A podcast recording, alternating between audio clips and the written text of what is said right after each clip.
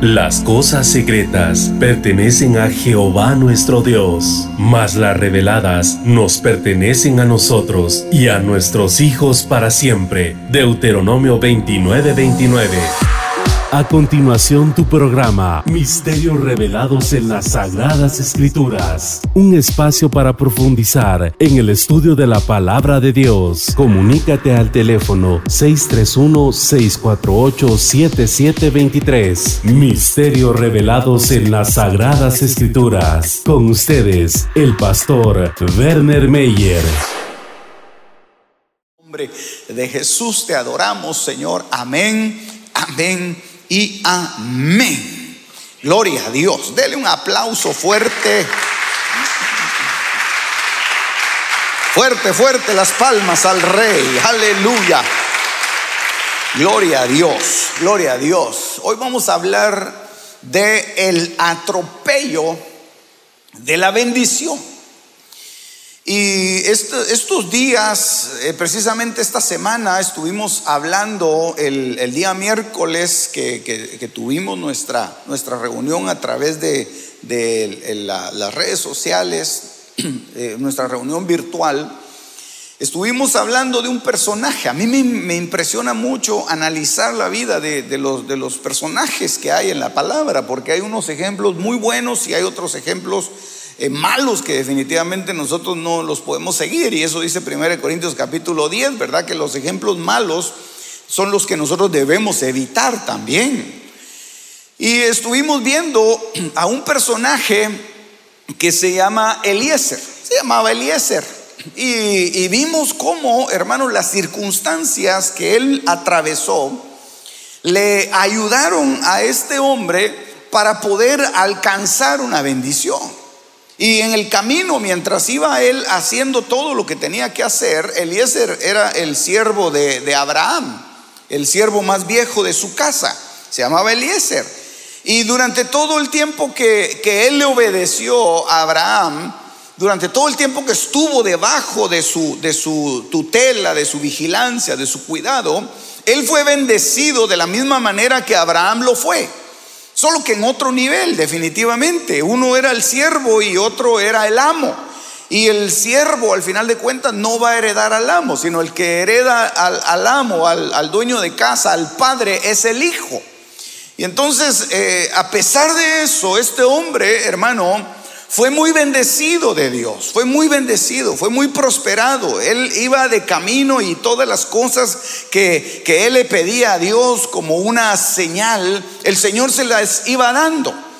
Él dice, Señor, si la, mujer que yo encuentro en el camino me ofrece agua de esta manera, y, y bueno, la historia usted la conoce, aparece Rebeca y, y él ve la confirmación de Dios, llega a la casa donde está lavando, donde está la familia de, Rebeca, y entonces él sigue en esa, en esa eh, travesía que le había impuesto su amo, pero durante todo ese tiempo él fue bendecido. Él fue muy bendecido, hermano. Yo creo que nosotros hemos tenido un tiempo de, vivencia, nosotros hemos vivido en esta tierra y tal vez no nos damos cuenta de las bendiciones grandes que Dios nos ha dado. A pesar de que ocurran desgracias, aparentemente desgracias en nuestra vida, siempre hay una bendición detrás de eso.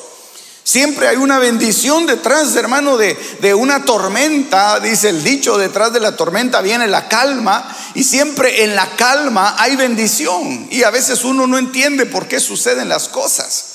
A veces uno no entiende, hermano, sobre todo si uno se enfrenta a situaciones tan delicadas como por ejemplo la muerte de un familiar, la muerte de alguien, digamos, del, sostén de la casa, ¿verdad? Del, padre de familia. Uno no, encuentra solución a eso y dice, Padre, qué, desgracia la que, la que me ocurrió, cómo fui a caer en eso. Pero al transcurrir el tiempo uno se ve, hermano, eh, delante de, una bendición que Dios dejó.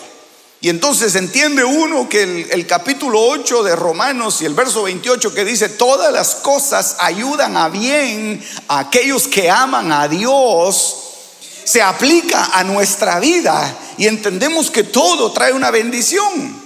Todo trae una bendición. Yo no sé si me logro dar a entender, hermano, con ese todo.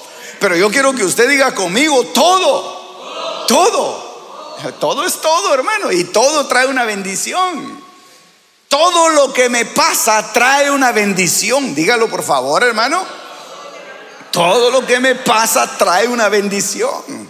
Aunque no lo diga en voz alta, pero, pero repítalo ahí en su corazón, todo lo que me pasa tiene una bendición. Y cuando yo estaba estudiando este, este tema, eh, uno de los, de los ejemplos, ya desde hace algunos días me, había recordado yo que en algún lado había escuchado esta historia. Esta es una historia viejísima, hermano, y me va a disculpar si usted ya la sabe. Tal vez la sabe mejor que yo, pero es, es una anécdota. Me imagino que ha de ser un cuento, una historia. Y esta historia se la cuentan a uno en los, en los, eh, en los equipos de motivación. Donde hay, donde hay eh, un equipo de trabajo y le dice, usted puede, vaya para adelante. Y entonces yo, a mí se me quedó muy grabada esta, esta historia. Yo no sé si usted la ha oído, pero es la historia de la vaca. ¿Cuántos han oído la historia de la vaca? Ah, varios han oído la historia. Los demás no han oído, entonces los que ya la oyeron, cuando yo la vaya contando, usted dice, wow, qué, qué tremendo. No, pero fíjese hermano que es una larga historia. Yo voy a tratar de, resumirla porque lo que me interesa es llegar al resultado de esto. Y este hombre dice que era un hombre que era un hombre sabio que le quería enseñar a su discípulo eh, algunas lecciones de la vida. Y entonces empezaron a caminar, dice, se fueron en la, en la, campiña a caminar y llegaron a una, a una choza en donde vivía una familia muy humilde, una familia muy pobre. Apenas tenían que, vestir, que comer. Eh, era una familia que vivía prácticamente, hermano, en la, en, la, en la pobreza extrema. Y lo único que tenían, dice esta historia, lo único que tenían era una vaca. Y la vaca era la que les proveía todo. Les daba leche, les daba crema, les daba requesón, les daba, les daba todo lo que da la vaca. Ellos alimentaban a la vaca, la llevaban por aquí, por allá. Y entonces eso era el medio de subsistencia de esta pobre familia. Y entonces esa noche pasaron ahí, el, sabio y su discípulo pasaron ahí y agradecieron por haberles dado hospedaje. Y al otro día por la mañana se levantan muy temprano y el sabio le dice al, al discípulo, te voy a enseñar una lección para tu vida. Muy bien maestro, le dice, alcánzame el cuchillo. Y entonces alcanzó el cuchillo y le dice, vamos a ver dónde está la vaca. Y mata la vaca, hermano agarra el cuchillo y degolla la vaca. Y entonces el discípulo se asustó y le dijo, maestro, pero ¿qué es lo que está haciendo si es el único sustento que tiene esta familia? Vámonos, le dijo, para que no se den cuenta quién fue el que mató la vaca. Y se fueron, hermano. Dejaron la vaca ahí muerta. Al cabo del tiempo pasaron los meses, los años y regresaron, hermano. Y el discípulo iba acompañando siempre al maestro. A pesar de las cosas raras que hacía el maestro, ahí estaba el discípulo. Llegaron, hermano, al mismo lugar en donde había, había eh, eh, dejado la vaca muerta, a la misma choza en donde, donde estaba la familia pobre. Y cuando llegaron encontraron una casa hermosa, hermano. Una casa así linda, así como la suya, bien bonita, hermano, con unos jardines bien calidad. Y llegaron y dijeron, bueno, dijo el discípulo, seguramente estos, pues, tuvieron que vender su terreno porque le mataron la única forma de subsistir. Y entonces llegaron a la casa y cuando se iban acercando, sale de la casa la misma persona que los había recibido en la choza. Ahora ya bien vestido el hombre y toda su familia bien arreglada y, el hombre muy, muy, muy correcto los, reconoce y le dice, oh, qué bueno verlos y cómo les ha ido. Y ellos le dicen, ¿usted cómo le ha ido? ¿Qué ha hecho? Ah, pues, mire qué cosa más tremenda, dice el hombre. Después de que ustedes se fueron, algún desventurado me mató la vaca. No pudimos ver quién era el que, el que había matado mi pobre animalito, lo lloramos, pero no, no tuvimos otra cosa más que hacer que comérnosla y, mientras se iba acabando la, la última provisión de ese animal, empezamos a sembrar en nuestro campo algunas semillitas por ahí poco a poco y la tierra empezó a producir, a producir, entonces ya teníamos y el excedente que la tierra produjo tanto, el excedente lo íbamos a, vender a los vecinos y entonces ya comprábamos más y, y ahora si usted ve ahí atrás, mire, este campo está completamente sembrado. Y todo eso, toda la producción que nosotros sacamos de este terreno la llevamos al mercado. Y con eso es que nosotros hemos podido vivir. Y mire ahora cómo vivimos. Y entonces el discípulo se queda sorprendido. Y le dice al maestro, maestro, pero, pero tú sabías que todo eso iba a pasar al, al matar la vaca. Y el maestro pues solo se sonrió, ¿verdad? Y siguieron caminando, hermano. Pero la lección que le enseñó a este discípulo, hermano, es que muchas veces uno está aferrado a cosas que son quizá cosas insignificantes y uno piensa que eso es su, su modus vivendi, ¿verdad? Su forma de vida. Y que nadie le toque su trabajito, que nadie le toque su casita, que nadie le toque su, su, forma de, de, movilizarse. Pero muchas veces Dios permite, hermano, que venga alguien, que muchas veces son ángeles enviados de parte de Dios, y que nos maten la vaca, hermano. Y eso, y eso que nosotros vemos como una tremenda desgracia se convierte en una forma de bendición para nuestra vida. Porque todo lo que para nosotros sucede, hermano, es una bendición en nuestra vida, aunque no la entendamos. Y por eso es que muchas veces, hermano, el cristiano empieza a renegar de las cosas que le pasan porque no entiende que detrás de eso viene una bendición maravillosa. Y entonces por eso es que yo le puse a este nombre, a este tema, el atropello de la bendición. ¿Por qué? Porque la bendición es tan grande, hermano, que aunque uno se haga a un lado, si uno ha estado en el camino de Dios, si uno, imagínese, si uno es hijo de Dios, en donde quiera que uno esté, la bendición lo va a arrollar. La bendición lo va a pasar atropellando y la bendición lo va a empezar a revolcar y le va a dar tumbos y no va a saber qué hacer, pero es porque Dios lo está bendiciendo. Es porque Dios ha decidido, hermano, traer una bendición después de la desgracia. Dios trae una bendición grande para tu vida. Di, amén si lo crees. Aleluya, dale un aplauso al Señor. Necesitamos muchas veces, hermano, que venga alguien y que nos mate la vaca, hermano. Obviamente estoy hablando en el sentido, en el sentido figurado, ¿verdad? Pero necesitamos muchas veces que nos sacudan, hermano. Necesitamos que nos, que nos quiten la alfombra para que nosotros veamos realmente que, que, no es eso únicamente la forma en que Dios nos puede bendecir. Dios nos quiere dar cosas grandes. Dios nos quiere llevar a otro nivel. ¿Cuántos dicen amén? Dios quería llevar a otro nivel al hijo pródigo. Y eso no lo entendemos nosotros, pero era plan de Dios. Era plan de Dios que el hijo pródigo se le pusiera brincón al papá, hermano. Era plan de Dios, hermano, que el, que el papá aceptara que el hijo pródigo se fuera y se metiera la mano a la bolsa y le diera todo, todo lo que le correspondía de, la parte de su herencia. Era plan de Dios. ¿Por qué? Porque el padre sabía, cuando el padre se metió la mano a la bolsa, cuando abrió la caja fuerte y le entregó la herencia al hijo, el padre sabía que ese muchacho no podía administrar eso y que eso no le iba a durar mucho. El padre sabía a dónde el muchacho se iba a ir. Eso es, seguro, hermano.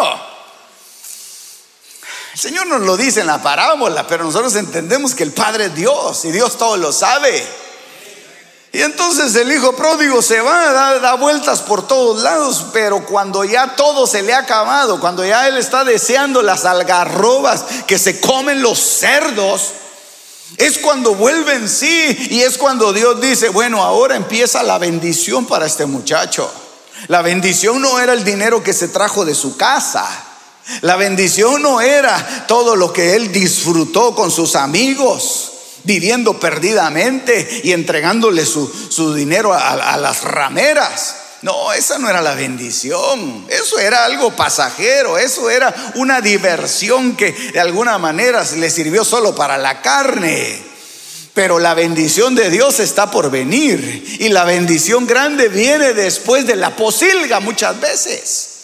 Mire qué cosa más tremenda. Es decir, que si alguno de ustedes está pasando por algún problema, si alguno de ustedes está atravesando un valle de sombra, de muerte, en donde siente que ya no va a salir, yo le digo que del otro lado hay una bendición grande para usted. Del otro lado hay una bendición grande para usted. Lo único es que esfuerce, póngase las pilas y no se, no se quiebre delante de los problemas. Siga firme en el nombre de Jesús porque Dios lo va a ayudar, porque Dios lo va a bendecir. Hermano, si Dios bendijo al hijo pródigo que era un rebelde, ¿cómo no lo va a bendecir a usted, que es, que es manso y humilde de corazón? Aleluya. Gloria a Dios. Veo muchas sonrisas. No, no es cierto, no las veo. Ah, bendito el nombre del Señor. Mire, lea conmigo este pasaje de Números capítulo 6 y el verso 22. Jehová habló a Moisés diciendo, habla a Aarón y a sus hijos y diles, así bendeciréis a los hijos de Israel, diciéndoles, solo puse este, este pasaje, solo puse estos, estos dos, tres versos, precisamente hermano, porque lo, lo interesante de este, de, este, eh, de este texto es que Dios le habla a Moisés. No sé si lo ve ahí en el texto. Dios habló, Jehová habló a Moisés y le dijo a Moisés, mire pues la palabra de Dios salió hacia Moisés. Y entonces como que la palabra hubiera habilitado a Moisés para habilitar a otros para la bendición. Porque le dice, habla, a, Jehová habló a Moisés y le dice, habla a Aarón háblale, háblale. Hermano, generalmente las bendiciones vienen a través de la palabra, a través del hablar, el hablar. Por eso qué importante es estar atento a la palabra, hermano, porque ahí hay bendición de Dios. La palabra misma dice, hermano, que la palabra de Dios no regresará vacía, sino que hará la obra para la cual fue enviada. Entonces, de alguna manera, hermano, la palabra sale y hace una obra, pero la palabra sale para bendecir. Es que, hermano, es que no puede salir para otra cosa. La palabra de Dios sale para bendecir. Así como, como el ejemplo tan, eh, la historia esta que le conté, ¿verdad? Tal vez tan mm, sencilla. Iba a decir mundana, pero no es mundana, hermano campestre en todo caso, ¿verdad? Pero, pero lo, que, lo que el hombre, lo que el, maestro estaba haciendo era habilitando la bendición. Y muchas veces, hermano, la palabra sale para habilitar la bendición a pesar de que haya algo malo, a pesar de que haya que matar cosas. Te vas a morir. Mire, una sentencia de muerte le dieron a Saúl, hermano. Cuando consultó a aquella pitonisa. Se le presenta a Samuel, hermano, y le, da una sentencia de muerte y le dice, le dice, mire, mire, qué cosa más tremenda, porque no le dice te vas a morir, sino que le dice, mañana estarás conmigo. Es decir, lo que le estaba diciendo es, te vas a morir. Eso era una mala noticia. Pero detrás de la mala noticia había una buena noticia. Y es que Dios al final de cuentas lo iba perdonar, hermano, a pesar de todas las barbaridades que hizo ese hombre. Vas a estar conmigo. Pero el proceso va a ser duro. El proceso va a ser fuerte pero al final de cuentas vas a obtener una victoria. Entonces, hermano, mire, muchas veces los procesos temporales son, son difíciles, pero detrás viene una bendición. Y entonces viene aquí y le dice, habla a Aarón, háblale a Aarón y dile a, a Aarón que bendiga a los hijos de Israel. ¿Y cómo los va a bendecir? Los va a bendecir a través de hablarles. Qué cosa más linda, hermano. Qué cosa más preciosa, porque Dios nos bendice a través de la palabra. Cuando nosotros recibimos la palabra, hermano, estamos habilitados para la bendición, para recibir todo lo que Dios tiene para nosotros a través de la palabra de Dios. Por la palabra de Dios fueron creados los mundos, hermano. Ah, qué cosa más linda, hombre. A usted dele gloria a Dios, hermano. Entonces, habla Dios y le dice, bendice a mi pueblo Israel. Y ahora habla Dios y sale una voz por toda la redondez de la tierra. Voy a bendecir a mi pueblo. Voy a traer una bendición sobre ellos. Y será una bendición grande Será una bendición que va a traer, va a traer eh, eh, alegría, que va a traer prosperidad, que va a traer gozo, que va a traer todas aquellas cosas que, que posiblemente se perdieron en el pasado, pero Dios las va a hacer rebrotar otra vez. Eso es lo que Dios hace. Constantemente está viendo cómo te bendice Dios. ¿Cómo te bendijo Dios hoy en la mañana? Aleluya. ¿Cuántos se sienten bendecidos por Dios, hermano? No, pero de veras, usted se siente bendecido por Dios, hermano. Levánteme su manita, entonces. Eso sí está permitido hacerlo. Levánteme su manita. Yo me siento bendecido por Dios. Aleluya. Ahora dele un aplauso al Señor. Uh. Entonces, si usted vino a este lugar bendecido por Dios, va a salir requete bendecido. Aleluya. Por medio de su palabra. Dice primer libro de Crónicas, capítulo 16. Ah, qué lindo, hombre. Es que cuando Dios da, hermano, Dios da una abundancia maravillosa.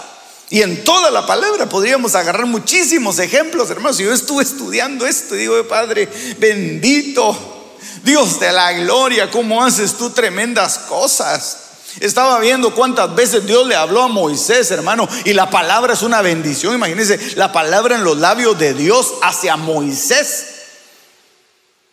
¿Cuántas veces lo bendijo de esa manera?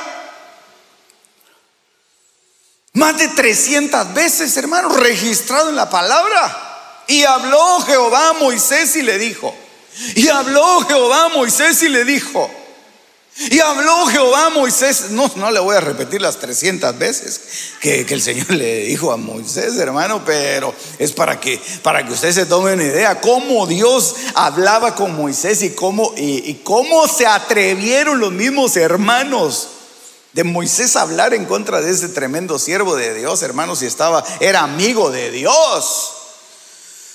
Aleluya. Bueno, enfoquémonos en esto. Le dije que le iba a leer el primer libro de Crónicas 16, ¿verdad? Lo tiene ahí en la pantalla. Verso 2. Cuando David terminó de ofrecer el holocausto y las ofrendas de paz, ¿qué hizo? ¿Qué hizo? Gríteme, por favor, hermano. Ah, bendijo. Bendijo. Es que para eso es que Dios nos ha puesto a nosotros, hermano, para hacer bendición a otros. Tú fuiste puesto para hacer bendición de otros. Por eso es que de tu palabra, de tu boca, de tu lengua, solamente pueden brotar bendiciones. Bendiciones, bendice, bendice, bendice, bendice. Y entonces viene David, hermano, eh, el hombre estaba emocionado, el hombre había entregado todo, el hombre había traído el arca del pacto a su, a su tienda, una tienda hermosa que él le preparó ahí, hermano. No eran harapos lo que él puso, sino fue una tienda preciosa. Yo me la imagino, hermano, porque no podía construir inmediatamente algo para, para ofrecerle al Señor. Le preparó una tienda, mandó a todos sus, sus servidores, sus trabajadores preparen algo lindo porque la presencia de Dios va a venir. Yo la quiero tener aquí a la par de mi casa. Le preparó lo mejor, hermano, instrumentos musicales, empezó a danzar delante del Señor, se alegró tanto porque el Señor había decidido llegar y regresar su presencia a Israel. Y entonces dice que terminó de ofrecer el holocausto, las ofrendas de paz. Y entonces David bendijo al pueblo en el nombre del Señor. Estaba contento. Aleluya. Es que uno contento bendice más, ¿verdad? ¿Verdad que sí? Yo me he dado cuenta, hermano. Yo lo veo a usted. Cuando usted viene al culto, viene serio. ¿Qué tal, hermano? Dios le bendiga. Buenos días. se sienta y lo empieza a visitar Dios, hermano. Y Dios le empieza a hablar. Le habla en la alabanza. Le habla en la adoración. Y empieza usted a recibir la bendición de Dios, Padre. Después se sube su pastor, hermano. Y a pesar de todo, Dios le habla. A pesar de su pastor, Dios le habla, hermano. Sí, porque es que a veces uno piensa, hermano, que Dios le, habla a la gente por lo que uno es, ¿verdad? Oh, es que yo estudié bastante. Es que yo me, me desvelé estudiando. Y por lo tanto la gente salió bendecida. No. La gente salió bendecida a pesar de que estás ahí. A pesar de uno, hermano. Qué cosa más tremenda, ¿verdad? usted no dice amén porque usted me ama, hombre, pero pero hermano, Dios derrama su bendición durante todo el servicio y al final, hermano, y ya que usted está contento con su gozo, que quiere saludar a todos. Hasta quiere abrazarlos así de lejos. Porque es que uno, hermano, cuando está contento, uno quiere, vender, uno quiere, hermano, hasta abrazar al poste, hermano. Uno sale a la, ahí uno abraza. Ay, Señor, poste.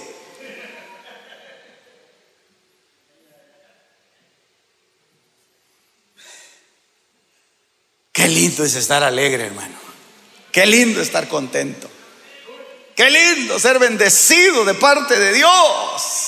Qué lindo que nos atropellen las bendiciones del Señor, hermano. Traen alegría a nuestro corazón. Y así se sentía David acá. Se sentía tan contento. Empezó a repartir.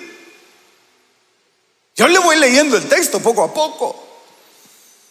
Empezó a repartirle a la gente y dice que a todos en Israel les, les daba, dice, tanto hombre como mujer le repartía. Fíjese que les daba una torta de pan él mismo agarraba con sus, con sus manos y, decía, alcánceme ahí una torta, la más grande para, para esta señora que llegó aquí. Alcáncenme ahí un poco de carne, alcáncenme ahí lo que, lo que haya para ellos porque se los voy a entregar, se los voy a repartir. Y los empezó a entregar porque estaba contento, hermano. Estaba bendiciendo al pueblo. Una torta de pan una porción de carne y una torta de pasas. Cada uno de estos es una simbología impresionante. Pero en resumen podríamos decir, hermano, que lo que les estaba dando es que los estaba bendiciendo de tal manera que los estaba habilitando para que fueran abundantes y, y prósperamente bendecidos, hombre. Una pregunta, una pregunta. ¿Usted cree que el pueblo de Israel era un pueblo pobre? ¿Cuántos creen que el pueblo de Israel era un pueblo pobre, que vivía en la pobreza y que había que estarles llevando ayuda solidaria? Una bolsa con, con, con comida. ¿Cuántos creen que, el pueblo de Israel era un pueblo pobre? No, hermano, era un pueblo rico. Era un pueblo que tenía riquezas, era un pueblo que era prosperado de parte de Dios. Dios había puesto sus ojos en ese pueblo y lo había sobreabundado. Pero a pesar de la sobreabundancia que había, mire, ponga atención con esto, hermano. A pesar de la sobreabundancia que había en el pueblo de Israel, el pueblo hizo cola para recibir de manos de David la provisión que él les estaba dando. Una bolsa muy pequeña de pan tal vez. No creo que haya sido una canasta llena de pan, hermano. Era una bolsa muy pequeña. Era un pedazo de carne y era una, una torta de pasas, dice aquí. Algo muy pequeño, hermano, pero era algo simbólico. Era solamente la semilla que, que David les estaba dando. Porque muchas veces las bendiciones de Dios vienen de, una manera, hermano, eh, pequeña, algo insignificante. Pero Dios quiere ver cómo recibes eso algo insignificante. Dios quiere ver cómo es tu corazón para recibir eso algo pequeño. Ah, no, si yo pan tengo en mi casa, dice. Ah, no, si yo, yo carne tengo, todavía tengo lleno el refrigerador. ¿Para qué voy a recibir más carne? Y sobre todo que le están dando un pedacito a uno así. Miren, no, no, no, no, que se lo den a los pobres, que se lo den a otros. Que lo guarde el rey, si tanta es la gana de regalarlo ahí, que lo guarde. Nosotros no queremos, no necesitamos eso. Mire qué cosa más tremenda, hermano. Despreciar la bendición de Dios. Hay gente que desprecia la bendición de Dios. Porque lo ve pequeño, porque lo ve insignificante, porque lo ve inservible. Y se pierde en lo grande. Porque primero es la semilla y después es la cosecha. Primero lo pequeño y después lo grande. Primero eres fiel en lo poco y después te ponen sobre lo mucho. Por eso tienes que aprovechar cuando te den poco, cuando te den una semilla, cuando te den algo que tal vez tú, tú eh, tienes mucho de eso.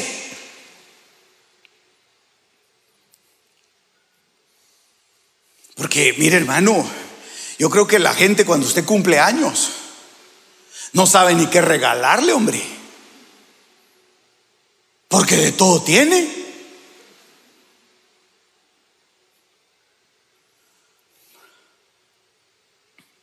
O como aquellos esposos, ¿verdad? Que le regalan a la, mujer una olla de presión.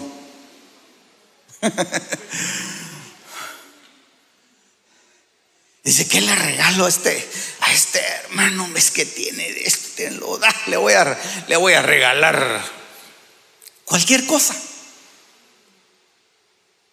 Le regalan a usted, hermano, tal vez algo insignificante, tal vez algo muy pequeño.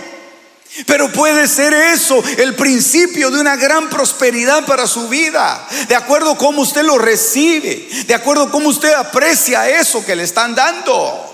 La bendición viene así, por eso es que muchos han despreciado la bendición, porque la ven insignificante y con un empaque pequeño.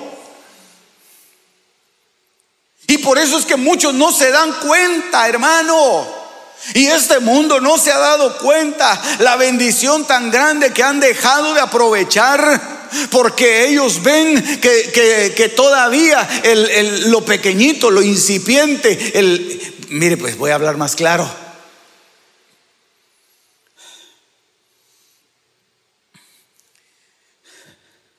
El feto,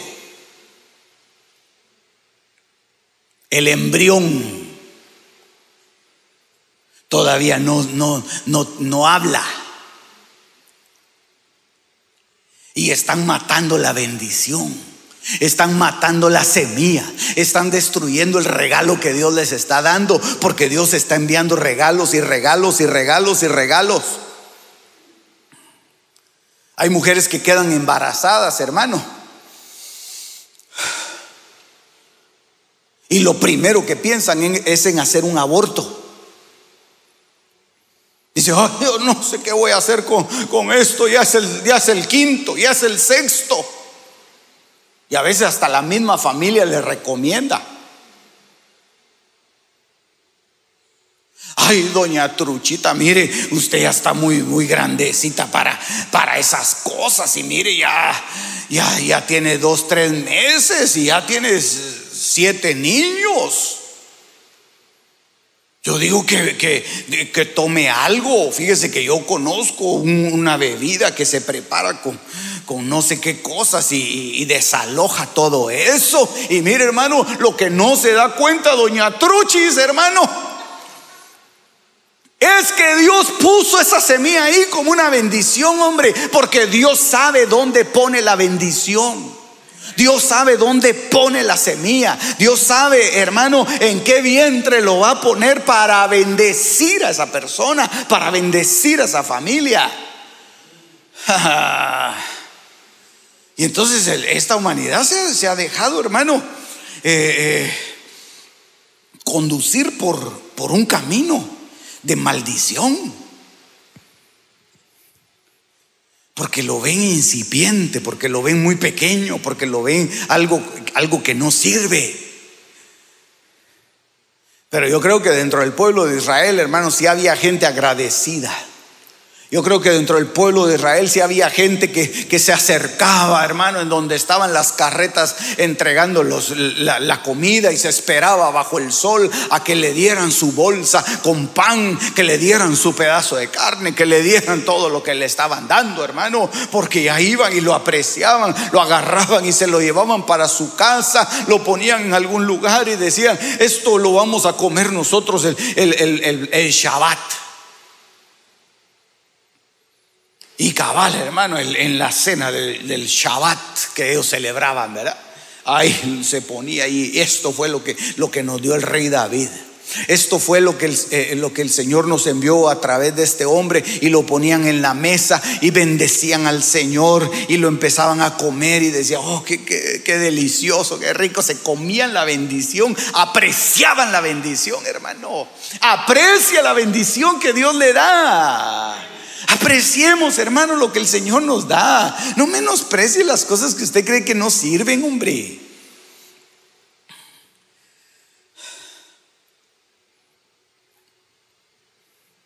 Diga gloria a Dios. Ay, bendito el nombre del Señor. Este hombre estaba muy contento. Este hombre estaba muy bendecido y quería bendecir a todos y les empezó a dar la semilla. Cuando tú quieras bendecir a alguien, muchas veces te va a tocar matarle la vaca, hermano. Cuando tú quieras bendecir a alguien, muchas veces te va a tocar darle una semilla. Ay, hermano, pero solo con esto me va a bendecir hoy. bueno, es la semilla.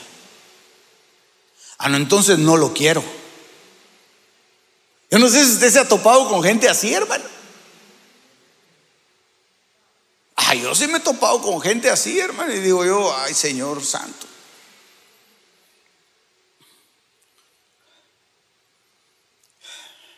Mire, estoy tratando de contarle algo sin mencionarle nombres.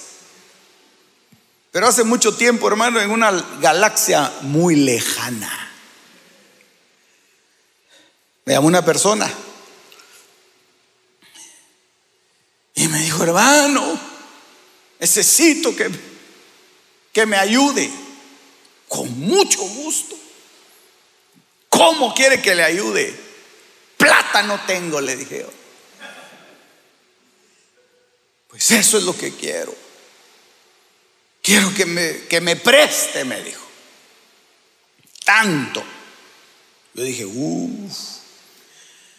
Tengo cara de rico, dije yo, por lo menos, ¿verdad? por lo menos me ven cara de millonario, dije yo. Y le, digo, ¿sabe que En primer lugar no presto, porque no es, no es costumbre prestar. Y en segundo lugar, lo que a mí me enseñaron es a ofrendar. Así que no le puedo dar esos cuatro millones de dólares que me está pidiendo. No me, está, no estaba pidiendo eso, pero eso es para, para que usted se despierte así un poquito.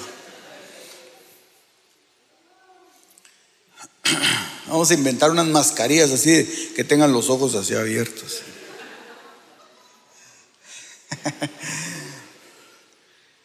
Lo que sí le puedo dar, le dije yo, es una ofrenda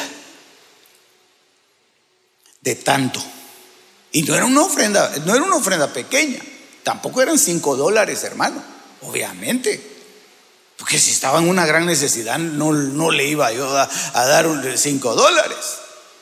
Y le dije, yo le, puedo ofrendar, como dijo David, ¿verdad? Apropiándome de las palabras de este tremendo personaje, de mi tesoro particular. le puedo dar tanto. Ah, entonces no me dijo. Fíjese. Bueno, le dije, está bien, ¿verdad? Pero, pero más no puedo hacer. Hermano, la semilla. Aprecia la semilla. Aprecia lo, lo poquito que te dan. Posiblemente te están bendiciendo más allá de lo que tú te puedes imaginar. Aleluya, cuando tú fuiste puesto en el vientre de tu madre, ah, tu mamá ni se imaginaba la tremenda bendición que serías tú. Dígame, por favor. Una tremenda bendición salió de ahí, ahora ya bien grandote, con bigote, con barba. Ahora ya una hermana, ya, ya hasta con familia, con hijos, bien bendecida. Ah, esa es la abundancia que Dios puso en un recipiente tal vez insignificante. Tal vez lo vieron como algo menospreciable. Ay, otra vez embarazada. Se coló ese muchacho, el colado, la colada. Que así le dicen a muchos niños, ¿verdad? Ay, este se coló, dice. Este es el colado. Dice, tengo cuatro hijos y el colado. Tal vez sí. Pero ahora es una tremenda bendición. Pero ahora es un hombre que le sirve a Dios. Pero ahora es una mujer que está doblando sus rodillas y bendiciendo a esa ancianita, a esa viejecita y que está orando por ella y que no le ha dado COVID-19 a causa de que la otra o el otro está doblando sus rodillas constantemente delante del Señor. Aleluya. Esa es la bendición que venía empacada con algo muy, algo muy insignificante. Dale gloria al Rey. Uh. Un niño trae una bendición impresionante, hermano. Un niño trae una bendición impresionante. Nunca desprecia a un niño, hermano. Nunca, nunca desprecie un, un, Hermanas, nunca desprecien un vientre que tiene un producto, que tiene una semilla. Ah, al contrario, dele gracias a Dios. Dele gracias a Dios. Aquí hay, varias hermanas que están así en esa condición maravillosa. Aleluya. Para no ponerlas en evidencia, levántenme su manita, mis hijitas. Aleluya. ¿Cuántos bendicen ese fruto? ¿Cuántos bendicen esos vientres? Aleluya. Levante su manita, levante su manita, así póngalo hacia, hacia las hermanitas que están bendecimos esos vientres en el nombre de Jesús. Bendecimos esos vientres en el nombre de Jesús. Y que haya fructificación abundante. Aleluya. Y que ese sea el principio de una tremenda bendición sobre sus casas. En el nombre poderoso de Jesús. Y aquellos que lo están anhelando, que lo reciban también en el nombre de Jesús. Porque ahí viene la semilla de Dios. Aleluya. Aleluya. Ahí va a venir el niño, hermano. Ahí va a venir el niño con, con el pan bajo el brazo. Ahí va a venir. Algunos dicen que no lo trae bajo el brazo. Yo digo que sí trae, hermano. No solo pan, trae abundancia. Ese niño trae abundancia. Ese niño trae bendición. Ese niño trae alegría. Ese niño trae gozo. Aleluya. Usted trajo gozo a la casa, hombre. Cuando usted nació fue una tremenda fiesta. Ay, no, pastor, usted porque no sabe. No sabe qué pasó conmigo. Mi mamá me tuvo que tener en el monte para que no se dieran cuenta. Ah, pero tal vez la, fiesta terrenal no fue, no fue tan grande, hermano. Ah, pero yo creo que habían ángeles alrededor gritando de júbilo y dándole gloria al rey y diciendo aleluya, qué cosa más linda la que el Señor hace, qué cosa más preciosa, qué cosa más hermosa. Eso es usted, hombre. Yo echándole flores estoy hoy. Aleluya, pero como usted es muy humilde, solo dice, amén, pastor, amén. Siga predicando, pastor. Ya no me eche tantas flores, pastor. Pero mire lo que hizo David en el siguiente, en el siguiente verso.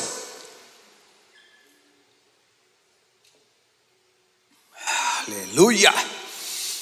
Entonces, todo el pueblo se fue.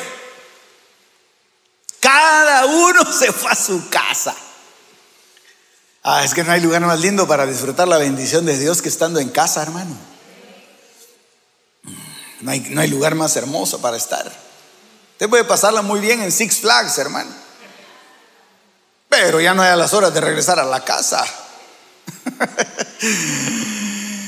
y dice, y David se volvió. David después de haber bendecido a todos, hermano. Viene y, y estaba tan, tan emocionado, hermano He was so very excited. y había guardado la mejor bendición para los suyos. Dice, ya todos se fueron. Nadie se quedó sin, sin, sin haber recibido su pan. No, todos se fueron, David. Todos se fueron ya.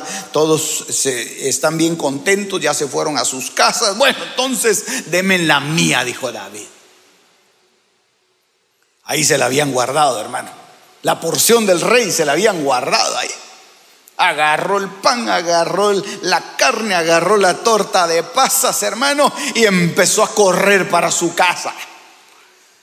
Y empezó, hermano, y, dijo, yo, yo voy y bendigo, yo, yo voy y bendigo mi casa porque yo también quiero bendición para los míos, porque yo también quiero llevar esta semilla, porque esta semilla va a traer abundancia, porque esta semilla va a traer bendición, porque esta semilla va a traer fructificación. Porque una de las cosas que le gustaban a David, hermano, y en ese tiempo sí se podía tener muchas mujeres.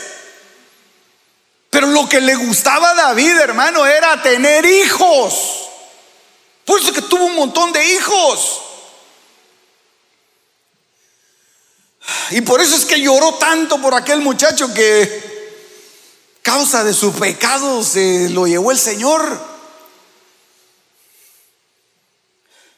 Y por eso es que él, hermano, había peleado por la bendición para su casa, porque él iba, hermano, con el propósito de, de, ser fructífero, no solamente en la calle, sino ser fructífero en su casa, en su palacio, en su alcoba.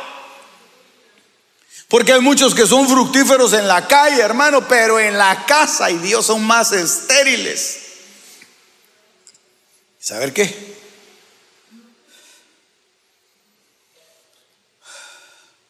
En la casa, en la calle a todos bendice y por eso el dicho dice, ¿verdad? Que es candil de la, de la calle, dicen, ¿verdad? Pero oscuridad de la casa. A todos bendicen en la calle. Oran por fulano, oran por sutano, oran por el hermano, oran por la hermanita, oh, eh, por aquí, por allá, y asisten a todos los cultos, están siempre ahí eh, sirviendo en el servicio, son los primeros y los últimos en irse y están con el deseo de bendecir a toda la gente, pero cuando llegan a su casa, no se les oye, no se les ve, no se sabe si están ahí. Por eso si usted recibe una bendición aquí en la casa de Dios, si usted recibe una bendición de parte de Dios, una palabra de parte de Dios, tiene, oígame, tiene la obligación. Tiene la obligación de parte de Dios y del Espíritu Santo de llevarse esa bendición a su casa y bendecir a los suyos. No puede ser, hermano, que saliendo del culto ya se estén peleando ahí en el parqueo, hermano. No puede ser que aquí estén bien contentos cantándole al Señor y allá afuera, hermano, estén, eh, como mudos.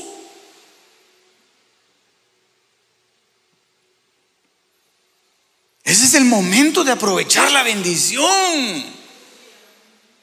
Es el momento, hermano, en el, cual Dios, Dios derramó su gloria sobre usted y lo que usted tiene que hacer es ir y, hermano, y entregarla, volcar esa bendición para su casa.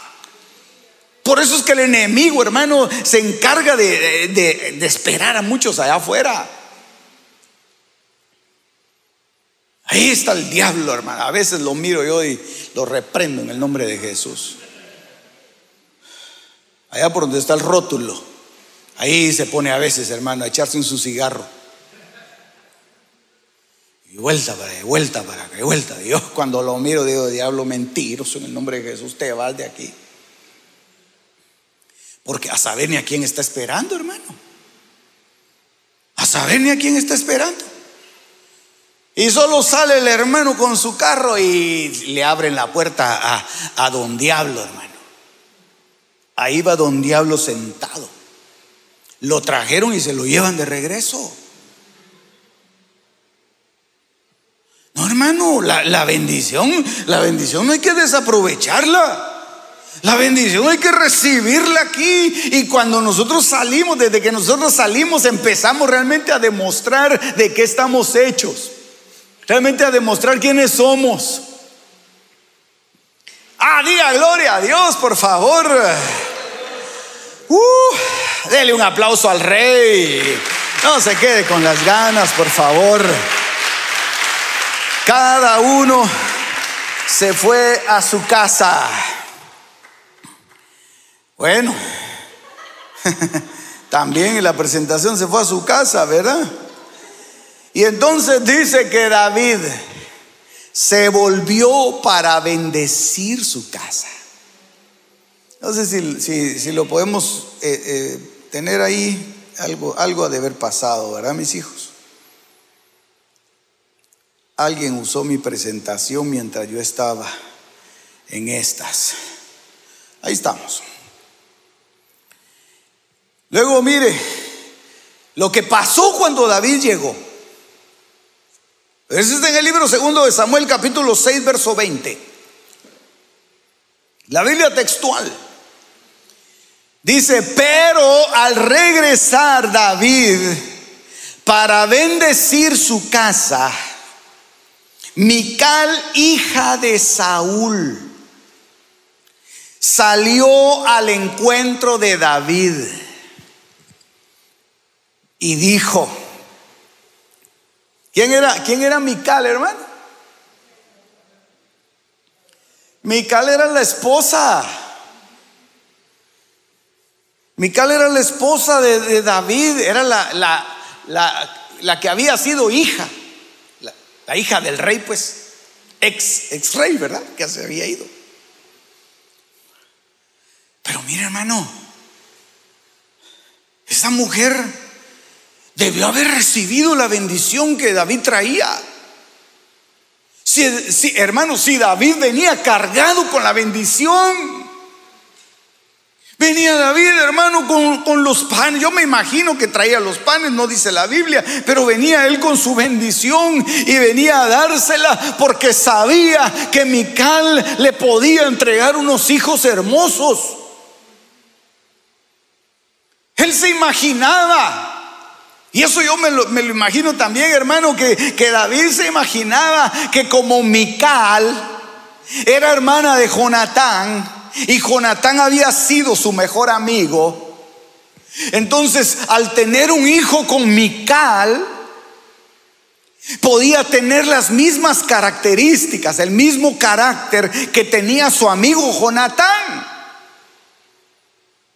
Y entonces él amaba a Mical, él fue a pelear por Mical. Él, pidió cuando a Mical se la habían dado a otro hombre, él pidió que se la devolvieran porque era la mujer que el rey le había ofrecido. Él quería, él amaba a Mical. Y él quería tener un fruto con ella. Y dijo, este es el momento. Este momento lo tengo que aprovechar, lo tengo que aprovechar porque está la bendición de Dios y, yo traigo una semilla, yo traigo, yo traigo algo para darle a esta mujer. Yo quiero estar con mi mujer. Aleluya. Eso sería, eso sería tema para, para, para un servicio matrimonial, ¿verdad?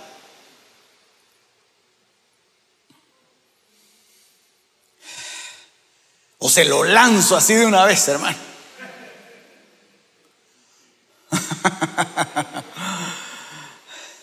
hermano, es que no hay cosa más deleitosa que estar uno con su mujer, hombre. Digan amén, así los, las voces roncas. Aleluya. No hay cosa más deleitosa, hermano, que estar uno con su mujer. Y gozarse uno con su mujer y, hablarle y verle sus ojos y decirle cosas bonitas y reírse y hacer bromas, tal vez hasta bromas tontas para muchos, hermano. Yo no sé, yo no sé si aquí dentro de los esposos habrán quienes hacen bromas tontas. No, pastor, con ella nos saludamos de usted y de codo. Ella duerme en su cuarto, yo duermo en el mío. Porque nos dedicamos a la oración y al ayuno. Y nos flagelamos todos los fines de semana. Nos abstenemos de cosas mundanas y de pasiones de la juventud. Pues sí, sí, está haciendo eso, que, lento. Se está haciendo que eso que lento, hermano, porque lo, lo, más deleitoso para el corazón del hombre, hermano, es gastarse todas sus energías en su esposa. Gloria a Dios, diga, hombre. Ay, Dios mío. Lo puse serio yo, ya usted, ¿verdad? Es que como no tenemos cultos matrimoniales, le tengo que decir aquí las cosas, hermano. Y eso creo que lo dice Malaquías, ¿verdad? Que nos tenemos que deleitar con la mujer de nuestra juventud. Ahora ya no es tanta la juventud, ¿verdad? Porque ahora ya no somos jóvenes, ahora somos jovensaurios, somos ahora nosotros. Aleluya. Pero mire lo que hizo esta mujer, hermano. David llevaba una bendición tremenda. Y esta mujer le sale al encuentro, le sale al paso. Cuando David la ve, eh, eh, él pensó que, ella le iba a dar buenas noticias, que lo iba a recibir con alegría, con un abrazo, con un beso. Vente, mi amado. Oh, vamos, vamos, salgan doncellas de la habitación, porque voy a deleitarme con el rey. Oh, eh, David ya se imaginaba eso, hermano. ¿Y qué, hermano? Estaba la mujer así, mire sin mascarilla. Qué horrible se debe haber visto, hermano.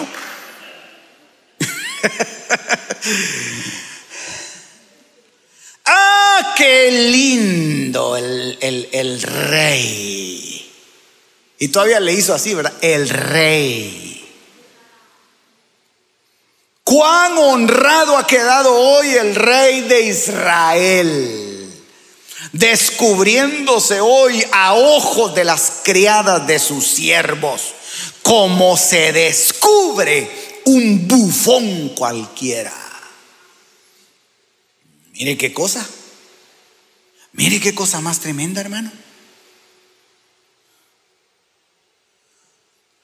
Una de las cosas que yo le, le tengo que decir, hermano, es que la bendición de Dios rompe la esterilidad.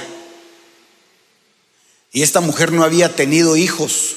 Y David lo que llevaba en, sus manos y en sus labios era una bendición para romper la esterilidad. Y le iba a dar la bendición para romper y para que esa matriz se abriera. Y la mujer lo para, hermano. Ni siquiera lo dejó hablar. Ni siquiera le, lo dejó acercarse a ella. Hermano, yo creo que nosotros no podemos rechazar la bendición de Dios. No, podemos rechazar la bendición de Dios. Si hay algo que se debe romper en nuestra vida, hermano, que la rompa la bendición de Dios. Si hay algo que debe ser destruido y desarraigado de nuestro corazón, de nuestra alma, de nuestra genética, que lo rompa la bendición de Dios. Eso es lo que anhelamos, hermano, recibir la bendición para que se vayan rompiendo todas esas cosas todos esos defectos, todos esos complejos, todos esos problemas, hermano, solamente a través de la bendición de Dios. Por eso cuando alguien te bendiga, dile, gloria a Dios, gracias, yo recibo esa bendición. Yo tenía un amigo, hermano, que cuando nos saludábamos, todavía nos dábamos la mano en esa época, ¿verdad? Yo le decía, Dios te bendiga, le decía yo. Y me agarraba la mano duro, hermano, y me jalaba y me decía, de verdad lo estás diciendo, me decía él. Yo me quedaba así, hermano. Porque a veces uno dice las cosas solo por, eh, solo por pasarla, ¿verdad? Dios le bendiga, hermanita. Ingrata. No me da jalón. Que ya se le va a pinchar la llanta. Por allá se le va a quedar tirado el carro. Dios le bendiga, hermano. Qué, qué, cosa más linda tenerlo aquí con nosotros. Viejo desventurado, ¿a qué viene? Solo a dormirse en las sillas viene, solo a ocupar una silla viene. Que, hermano, a veces, a veces la bendición es así, pero cuando tú bendices, hermano, a alguien que sale la bendición de tu corazón, esa bendición impacta, esa bendición pega fuerte, hermano. Esa bendición empieza a romper las ataduras, empieza a quebrar cadenas, empieza a desarraigar toda planta que el Padre no plantó y empiezan a cambiar las cosas en tu vida. ¿Por qué? Porque la bendición, hermano, atrae, la bendición atrae las cosas lindas de Dios y quita las maldiciones que el diablo ha puesto en nuestra vida. Aleluya. Dele fuerte las palmas al rey. Oh, bendito el nombre del Señor. Mire, hermano, yo voy a terminar. Porque como esto se reseteó, solo tengo 10 minutos de estar predicando, dice. Deuteronomio 28, 8. El Señor mandará que la bendición sea contigo en tus graneros y en todo aquello en que pongas tu mano. ¿Cuántos dicen amén y cuántos lo reciben? Todo lo que pongas tú, hermano, en tu mano va a ser bendecido. Esa es la bendición que Dios te quiere dar. Esa es la bendición que Dios quiere traer aquí en Deuteronomio 28. Hay muchas bendiciones. Yo no me decidía por cuál ponerle a usted en el slide, hermano. Dije, ah, no pongo esta, no, la borré, puse otra, no, esta no. Es que no quiero tardarme mucho, digo yo. Y encontré esta. Y digo yo, no, esta abarca todas.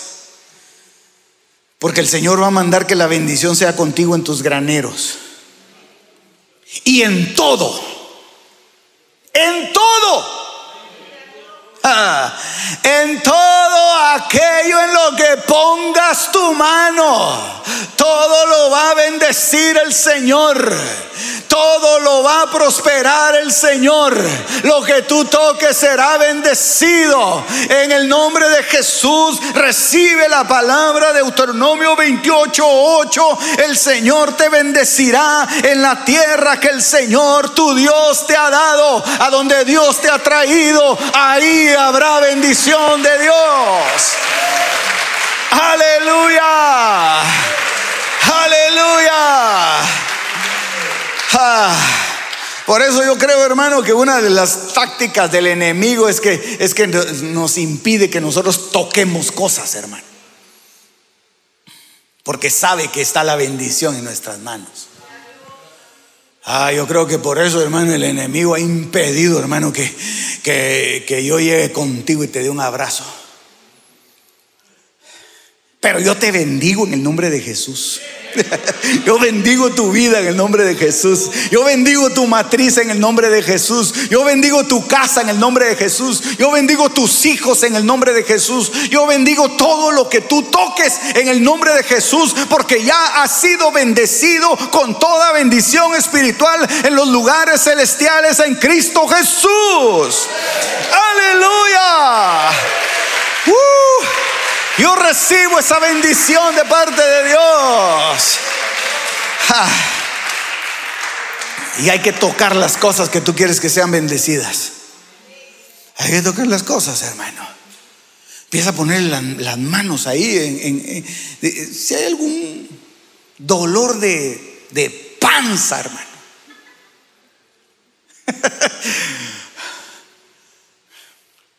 Ponle la mano en la barriga si tiene la confianza, ¿verdad? En el nombre de Jesús. Bendigo tu, tu vientre, bendigo tu estómago. Si hay alguna cosa en la espalda, a veces hay problemas en la espalda, ¿verdad? Levantar cosas, se quedó dañada la espalda. Ponle la mano, no te la pongas tú que no, no, no vas a llegar, ¿verdad? Pero que alguien te ponga la mano en la espalda. Y dile a tu esposa, o dile a tu hijo, dile a tu, papá. Papá, póngame la mano aquí en la espalda. Ah, querés que te rasque, va a decir él, ¿verdad? No, no, no, solo póngame la espalda.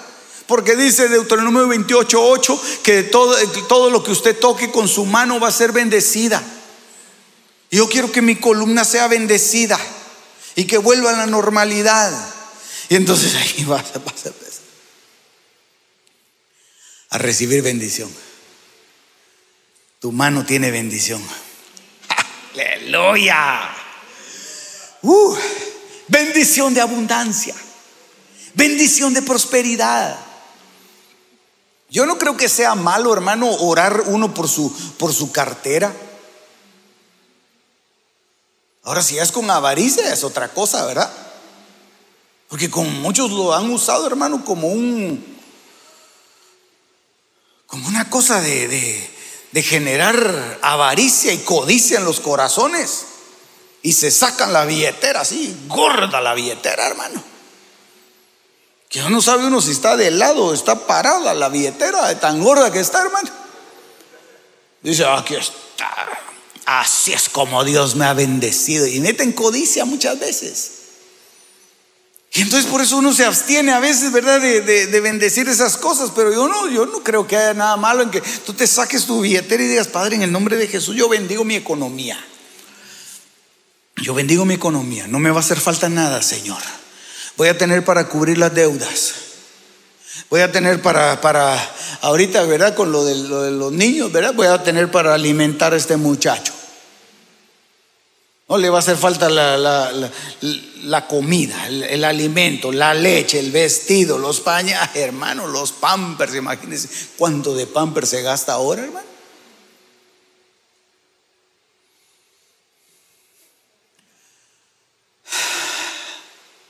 A usted de manta le ponían. Aleluya, igualmente, ¿verdad? Ahora no, ahora hay pampers de diferentes olores. diferentes tamaños y caros, hermano. Ponga su mano ahí sobre, sobre la bolsa de, de lo que usted quiera. Si todo lo que usted toque va a ser bendecido. Todo lo que usted toque va a ser bendecido. Ponga la mano sobre su carrito. Diga, Señor, bendice este mi pichirilo, Señor, bendícelo, Señor. Que no se le vayan a zafar las tuercas otra vez. Aleluya. Va a ser bendecido y ahí va a estar bien bendecido. ¿Cómo está, hermano? Hoy sí estoy bien bendecido, mire, porque todo lo estoy tocando. Aleluya. Bendito el nombre del Señor. Yo voy a terminar con este verso.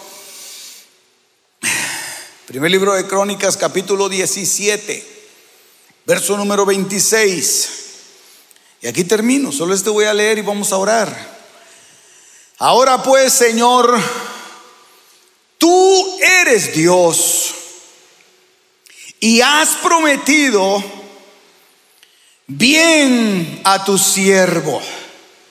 Y ahora tenga bien bendecir la casa de tu siervo a fin de que permanezca para siempre delante de ti, porque tú, Señor, la has bendecido y es bendecida para siempre. Porque lo que Dios bendice, hermano, no tiene fecha de caducidad. Lo que Dios bendice permanece. Aleluya. Fíjese que yo estaba leyendo, hermano, lo que mi hijito sube, yo, yo estaba leyendo una, una historia, una noticia, después la estuve buscando, ya no la encontré, pero de, uno de los primeros bombillos que utilizaron aquí en los Estados Unidos. Dice que lo pusieron en una estación de, de, bomberos y lo encendieron. Dice que ese bombillo lo, lo, han tenido encendido. Creo que si no estoy mal, desde 1958 por ahí. Y está encendido. Nunca lo han apagado. Ahí está. Dice que es uno de los primeros que, pusieron ahí en la estación, ahí lo dejaron. Y, se, ha hecho tan fuerte eso y tan conocido ese bombillo que llega mucha gente a verlo y, yo creo que le celebran el cumpleaños, no sé cómo, ya sabes de que la gente se le va la, ¿verdad? Pero ahí está el bombillo, encendido. Desde hace como 60 años. Ahí está. Y no se apaga. Y todos dicen, wow, que, es que la tecnología de antes, es que la calidad, es que los materiales, es que esto y el otro. Ahí eso es algo material, hermano. Pero mire, la bendición de Dios, la bendición de Dios, hermano, permanece para siempre. La bendición de Dios no se apaga. La bendición de Dios no se acaba. A Dios no le bajan, hermano, los breaks y, se fue la luz. No, no, no. Dios, hermano, siempre resplandece. Y la bendición de Dios siempre permanece en los hogares, en las casas, en tu vida. La bendición que Dios te ha dado, el diablo no te la puede arrebatar a menos de que tú se la des. Pero él no te la puede quitar. La bendición ahí está.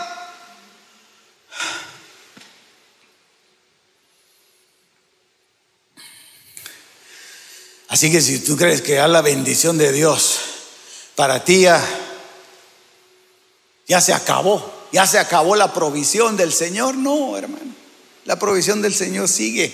Es una bendición generacional. Aleluya.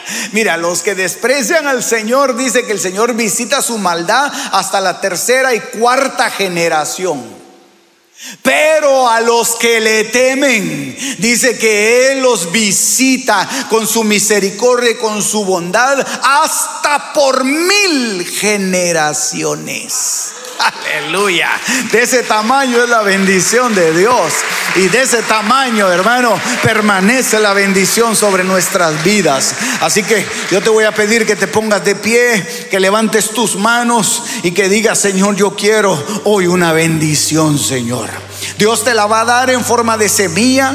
Dios te la va a dar tal vez como algo muy pequeño. Dios te la, te la trajo tal vez a través de la alabanza, de la adoración, a través de, lo que hemos estado haciendo aquí. Dios te, ha, Dios, te ha venido a dar algo, algo que viene empacado como algo muy insignificante. Pero tú dile, Señor, yo aprecio la bendición que tú me estás dando hoy, Señor. Yo recibo la bendición hoy. Yo recibo, Señor, esa semilla. Yo recibo esa semilla, Señor. Yo recibo, Señor, con alegría, Señor, eso que tú me estás dando, Señor. Hermanos, si tú has despreciado algo que te han regalado, si tú has despreciado, menospreciado algo que tal vez alguien lo preparó con tanto amor, Tal vez alguien llegó contigo y te dio una, una comida que había preparado y tú dijiste, no, tírenla, esa no sirve. Y ahora te acuerdas porque Dios te está acordando eso. Primero te voy a pedir que le pidas perdón a Dios por eso. Y si ya lo hiciste, Dios ya te perdonó, entonces no te tienes que acusar más. Pero hoy Dios va a ver el corazón arrepentido y el corazón necesitado en ti. Y Dios va a depositar otra bendición, porque las bendiciones de Dios no se acaban, las bendiciones de Dios no se terminan, las bendiciones de Dios son eternas, las bendiciones de Dios permanecen de generación en generación.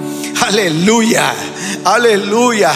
En el nombre de Jesús, en el nombre de Jesús. Hay gente acá que tiene, que tiene familia, abuelos, padres que fueron cristianos y, les heredaron esta bendición. Esa es una bendición pequeña, pero Dios la ha ido incrementando. Pero hay quienes no tuvieron esa suerte, hay quienes no corrieron con esa suerte y son solamente cristianos de primera generación. Déjame decirte que hoy Dios te está depositando una bendición para los tuyos, para tus hijos y los hijos de tus hijos tendrán esa bendición, tendrán ese gozo, tendrán esa alegría, tendrán todo lo que tú no tuviste, pero no hablando de cosas materiales, sino que...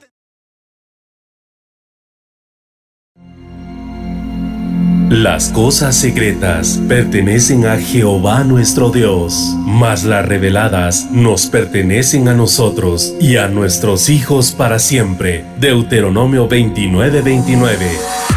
Este fue tu programa Misterios Revelados en las Sagradas Escrituras. Te esperamos en el próximo de la serie con el pastor Werner Meyer. Comunícate al teléfono 631-648-7723.